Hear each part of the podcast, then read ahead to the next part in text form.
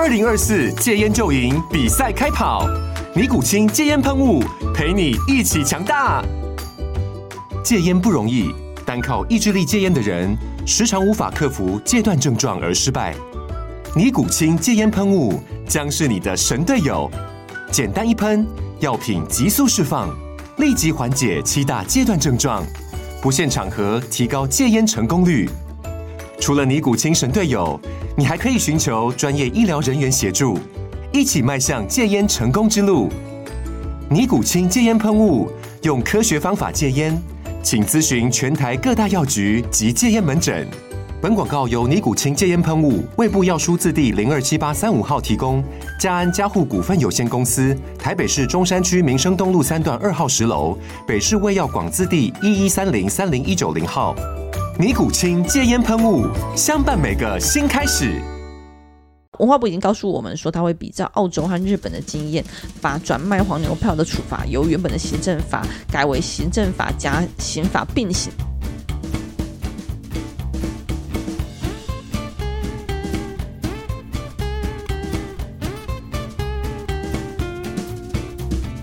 Hello，大家好，欢迎再次收听《实话实说》。过去这一周，其实让大家觉得非常的紧张，然后非常的感动，但是也非常的失落。主要就有几个呃重大的事情哈，就是生活生活上的生活上的事物，像是我自己啊，就是因为我们又看到那个棒球经典赛的开打，尤其是这次在呃台中有球有球。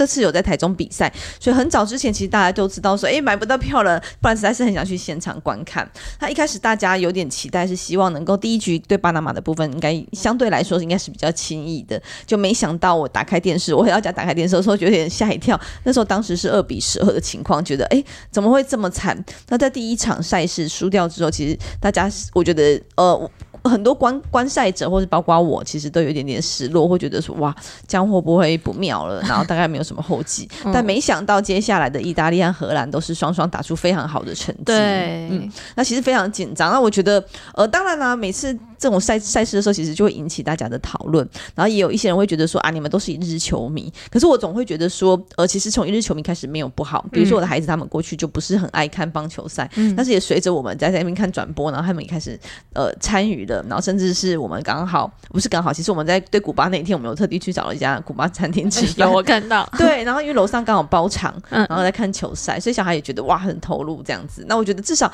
让他们开始有兴趣，开始关心球赛，慢慢的开始接触运动，我觉得都是蛮好的。因为像我的孩子在之前世足赛的时候看的时候也是觉得还好，然后后来就包括他说同学有人在踢足球，他开始踢足球了。嗯、那我觉得至少没有要朝着没有要朝着。专业发展没关系，但至少能够带动这些运动的风气，我觉得都是蛮好的。那这是在棒球经典赛的部分。嗯，其实这次呃，我就是婉玉口中说的这种一日球迷，我觉得也是因为经典赛，就是每到经典赛的时候，他跟国内的职棒还是不太一样，因为职棒就是球队球队之间的竞争，可是到了经典赛的时候，它有时候就是国与国之间的竞争。尤其是我还记得小时候曾经有过台湾队跟就是中国队，或者台湾队跟韩国队打的时候，因为那时候在体坛上面很常有一些呃互相的竞争关系，然后所以这个可能是在跆拳道的这个竞争关系也会牵连着，就是在棒球上面的竞争。那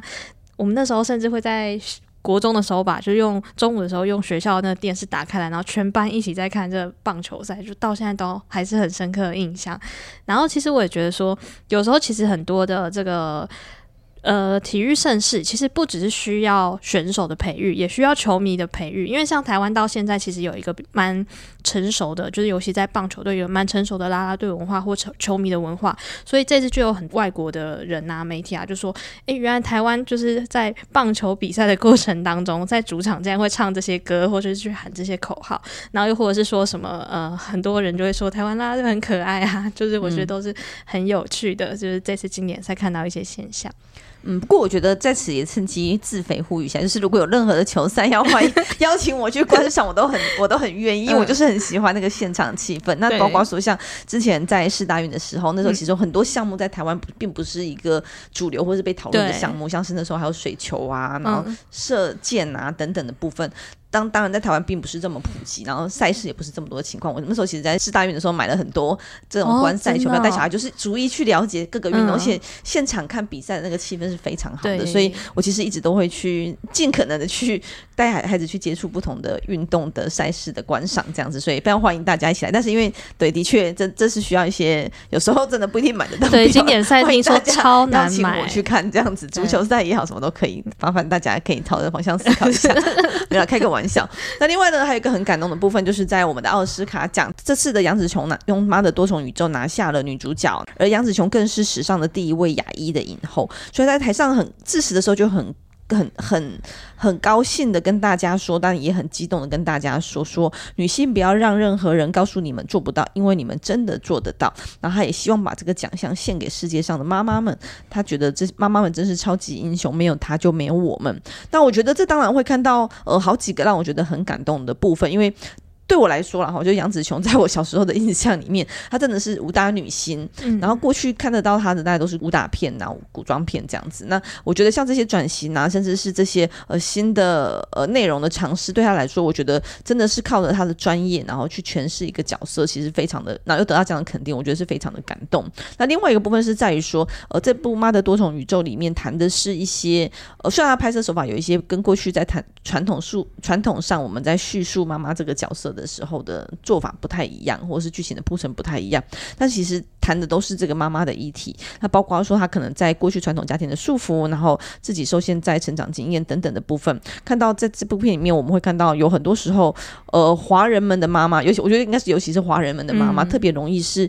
呃。对孩子的关心，对孩子的照照顾，其实是无微不至的，而且非常努力的，而且出于善意的。但往往最后会变成是有点像情绪勒索啊、言语暴力的这些可能的状态，其实很真实的描述出很多家庭可能都会面临这样的困境。颁奖前，大家就已经在猜说，到底杨紫琼能不能够成为第一个，就是在奥斯卡里面拿到这个影后的这个女星？因为在之前的话是有韩国人拿下女配角，可是女主角一直都没有。那尤其这一次妈。的多重宇宙就是不只是在这个，不只是叫好，它又是叫座，就是票房也非常的好，所以大家其实也都一直很期待。那杨紫琼在致辞的时候，其实有特别就是鼓励大家说，不要让任何人，就是尤其是鼓励女性，就是因为她以呃目就是该怎么讲，大家传统上想象影后可能会觉得说，哦，是一个就是事业正在所谓的巅峰期，或可能是在演艺圈当中对于女性的年龄有比较高的要求，可是杨紫琼。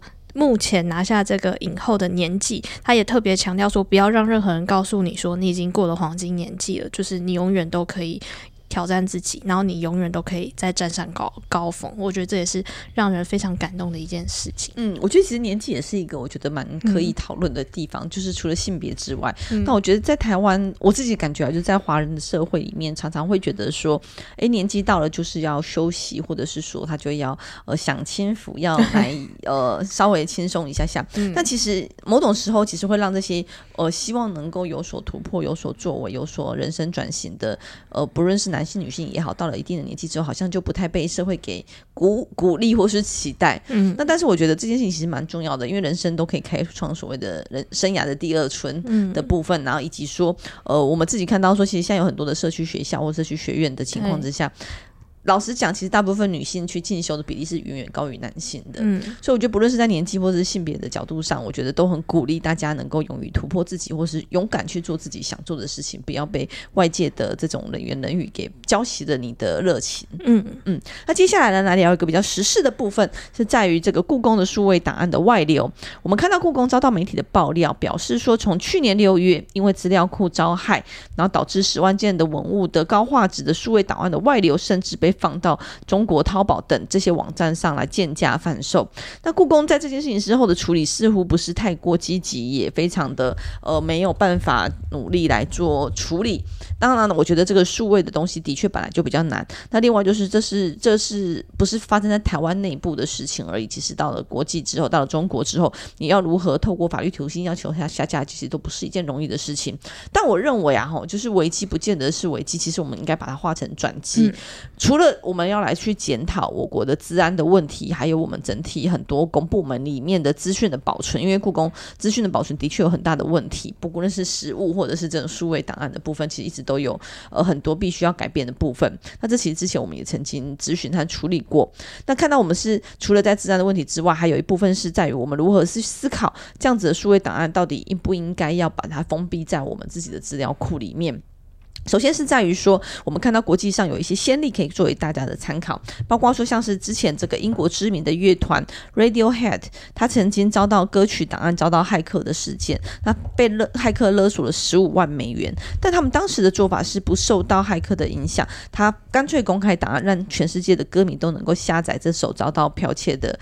歌曲，然后也让骇客没有办法因此而勒索他们。那所以，我呢还有另外一个部分是，我们也看到说，国际许多上呃，国际上有许多大型的博物馆也都会主动释出馆藏照，这其实已经慢慢的变成一个趋势。那同时，这样子的文物如果能够透过数位的方式让更多人欣赏，更多人来做使用，那或许从另一个角度来看，其实是让台湾的呃。保物台湾的文物，能够让更多人看见，更多人了解。那刚刚提到的是，像疫情期间，英国大英博物馆、美国大都会博物馆也都在这这期间把这些数位的档案，然后提供给全世界的人们来做浏览下载，然后希望距离不再成为欣赏艺术品的阻碍。那同时，台湾其实自己本来就有在做数位。呃，故宫的数位典藏的部分的专案，它、嗯、当然处理的不是很快速。我们之前咨询过，就是如果要把故宫的文物都上架，要需要数十年之久啊。嗯，但我我可以理解，这是因为我们的典藏很多，而且过去真的因为不数位化，所以很多资料没有办法建档。那既然现在有发生这个事情，表示说其实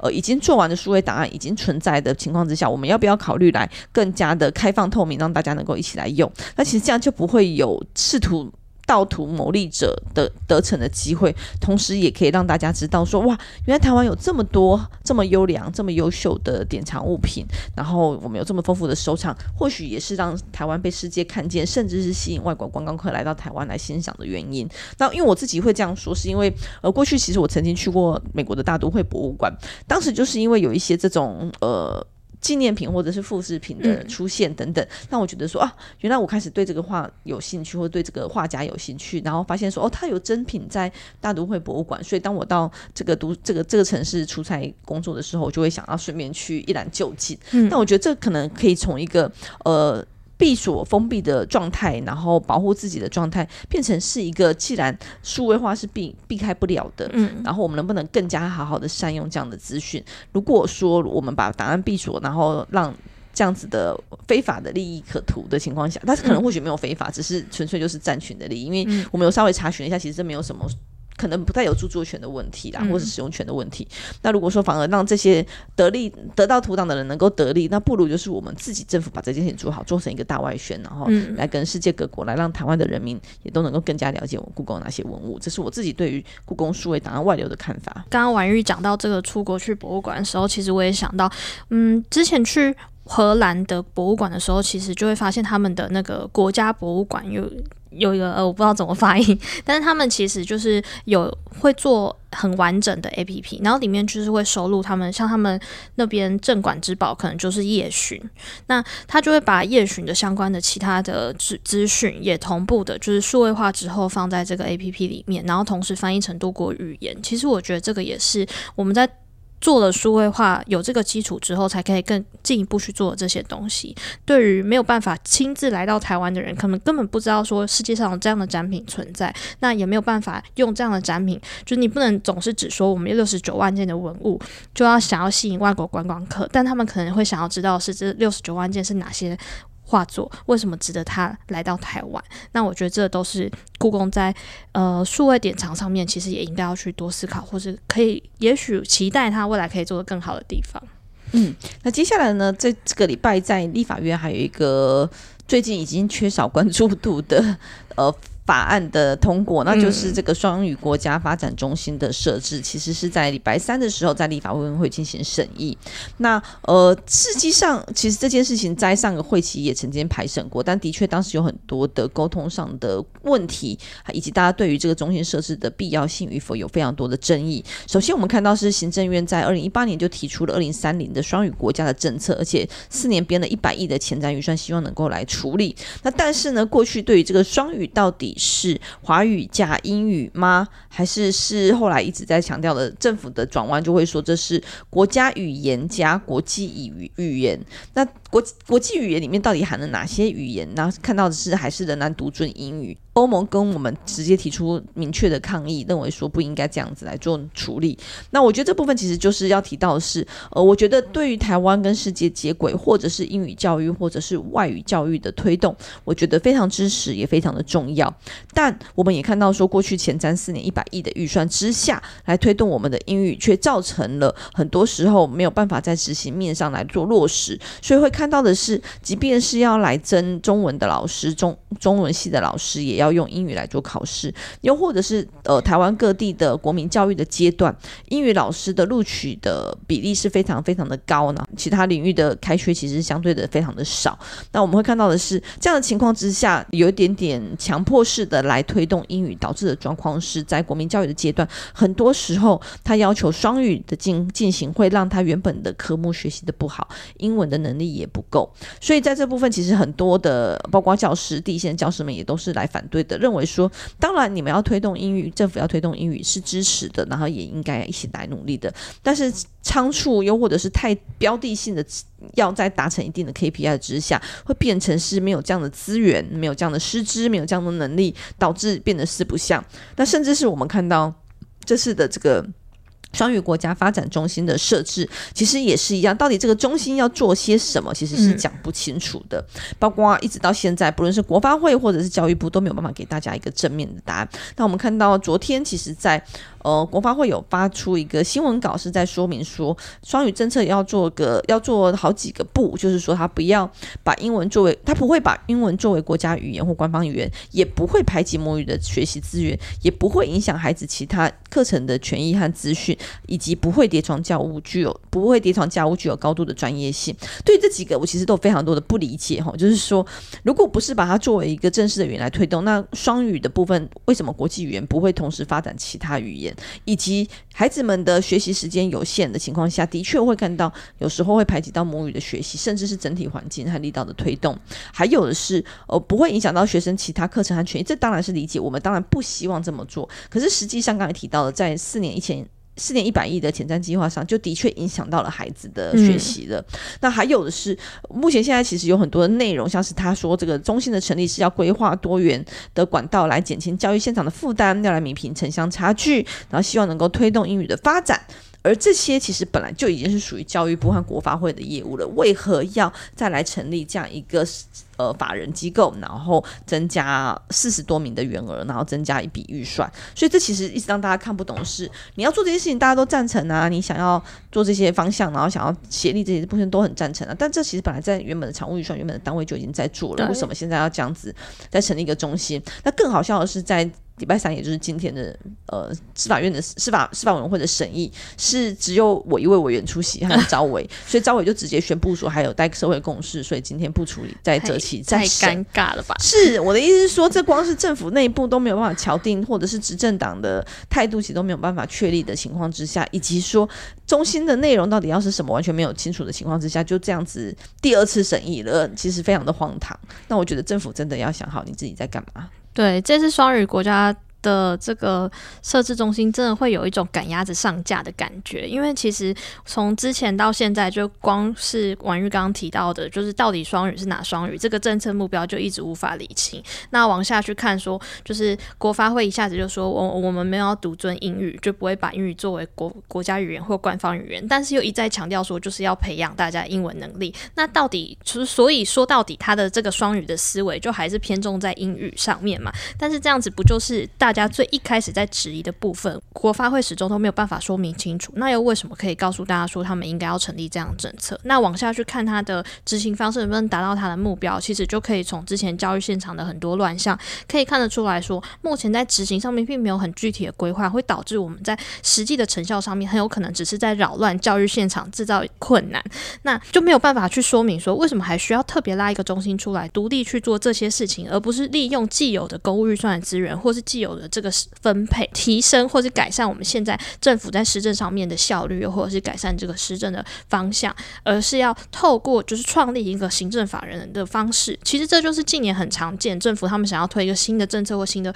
规划的时候，他就会拉一个行政法人出来，而不去管说那有没有办法，这我们目前想要做的这件事情，在既有公务体系下面你能不能做到，或有没有办法去减少目前就是呃某些不该做的浪费时间的事情，把真正的资源跟预算用在这上面。不然一再成立这些行政新的行政法人，其实真的会很很容易会让人质疑说，呃，那这是不是就只是想要养更多的人？嗯，对，所以其实有点名不正言不顺啊，就是到底要干嘛，没有人搞得清楚。不要说在野党立委，连执政党立委也搞不清楚，更何况连相关部会，不论是国发部或是教育部，也讲得不清不楚。所以其实真的，呃，不要这样子草率或仓促来做推动。嗯，那最后一个要跟大家分享的是在，在呃，Blackpink 接近开场了，所以我们好像看刚看到我们的高铁也推出了加班车来，希望能够来。呃，协助这个交通对交通的问题。那但是那个黄牛票的问题也是再次的又呃被呈现出来了。那过去像这些比较大的。呃，巨星们来到台湾做演唱演出的时候，其实当这些门票都能够销售一空，但是却又变相的来加价，然后来个哄抬，甚至是大概五六倍之多，让他们透过网络上来做贩贩售。但实际上我们会看到，这其实违反了我们的社违法。但是呢，呃，在社违法的部分可以做到的处理，其实非常的少。他可能获利上数万块之后，他能够处罚的部分其实非常的低。而且，呃，长期看来是当初社违法并不是针对黄牛票的乱象来做处理的，所以这部分我们其实曾经提出质询，是政府到底对于将黄牛票乱象，是不是应该要来做处理和来做调整和纳管？那目前现在有争取到的是，呃，透过跨部会的沟通和协调之后，文化部已经告诉我们说，他会比较澳洲和日本的经验，把转卖黄牛票的处罚由原本的行政法改为行政法加刑法并行的情况之下，有可能会提高他的罚，透过这样的修法或是立法来提高他的罚款。那我觉得这件事情真的是蛮。重要的，我们当然很鼓励艺文活动，包括说像这种演出、演唱，然后甚至是体育赛事的进行，其实都很支持的。但不应该变成是特殊少数团体套利的工具。嗯，所以我们很希望的是推动这件事情，要能够被好好的处理到的话，就也得要面对黄牛票的问题。对，其实，在我们办公室内部，就是有很多人，就是都喜欢去看演唱会或是音乐季，那都曾经目就是面临过这个抢票的困难。那尤其像这次 Blackpink，其实，呃，因为最近要开唱了嘛，就是有开始有一些新闻，就是说啊，警察有抓到黄牛啊，就发现有的人就是一般人可能就是连一张都抢不到，但既然有黄牛可以一次抢到十几、二十几张，然后他都把它用三四倍的价钱把它卖出去。那现在黄牛票就是难抓，就是因为说你要真的有呃，警方要能够证明你除了有这个贩售的意图之外，你还要真的有不法所得，才能够就是把它抓起来。那处罚的金额也很少，就会导致说，哎，因为抓得很要抓很困难，然后加上处罚金额很低，所以实际上。就是呃，警方在查气这件事情上面并没有这么大的诱因，那对黄牛来说就会有更多的空间可以去做不法上面的操作。那这也是为什么最近就是有很多人就开始诉求说应该要去处理这个黄牛票议题，包括我们办公室也一直有在就是透过咨询的方式或是开会的方式来协调。那其实我们有看到很多民间团民间团体都在诉求，就是能不能比较，嗯、像日本是加价罚款。罚款，那以韩国来说，可能就有蛮多会走实名制。那这个实名制的话，其实就也会牵涉到说，那到底实名制的实际运作要怎么做？那业者要怎么样来处理？那其实也包括说，像是以前因为。可能手机还没有这么普及，或 APP 还没有这么普及的时候，其实以前实名制有的经验是，他可能会排队排很长，因为在入场前要花很多时间去确认身份。那可是我觉得，随着近年这个科技技术的演进，其实去做实名制还是不是像以前这样这么困难，或是难以执行？其实我觉得都还是可以继续研究，然后也期待说未来在这个针对黄牛的这个对策上面，其实也可以纳入民间团体的诉求一并来考虑。好，以上就是这周的呃新闻资讯，跟大家做个分享，那也希望大家一起来关心，因为我们在卫环里面有也有好多法案要持续来做推动，包括说像是智能治疗师法、社会救助法以及医疗法的劳动专章这几个部分，也希望大家一起来关注。嗯、还有刚拍审完的罕病基金的部分的设置，嗯、但是虽然没有共识，但希望大家能够一起来关注。我觉得医药的问题关心的不只是我们的健保，其实真的是大家国人未来的健康和未来的期待的生活的部分，所以希望大家一起来关注我们在卫环的努力。嗯，谢谢大家，谢谢，拜拜，拜拜。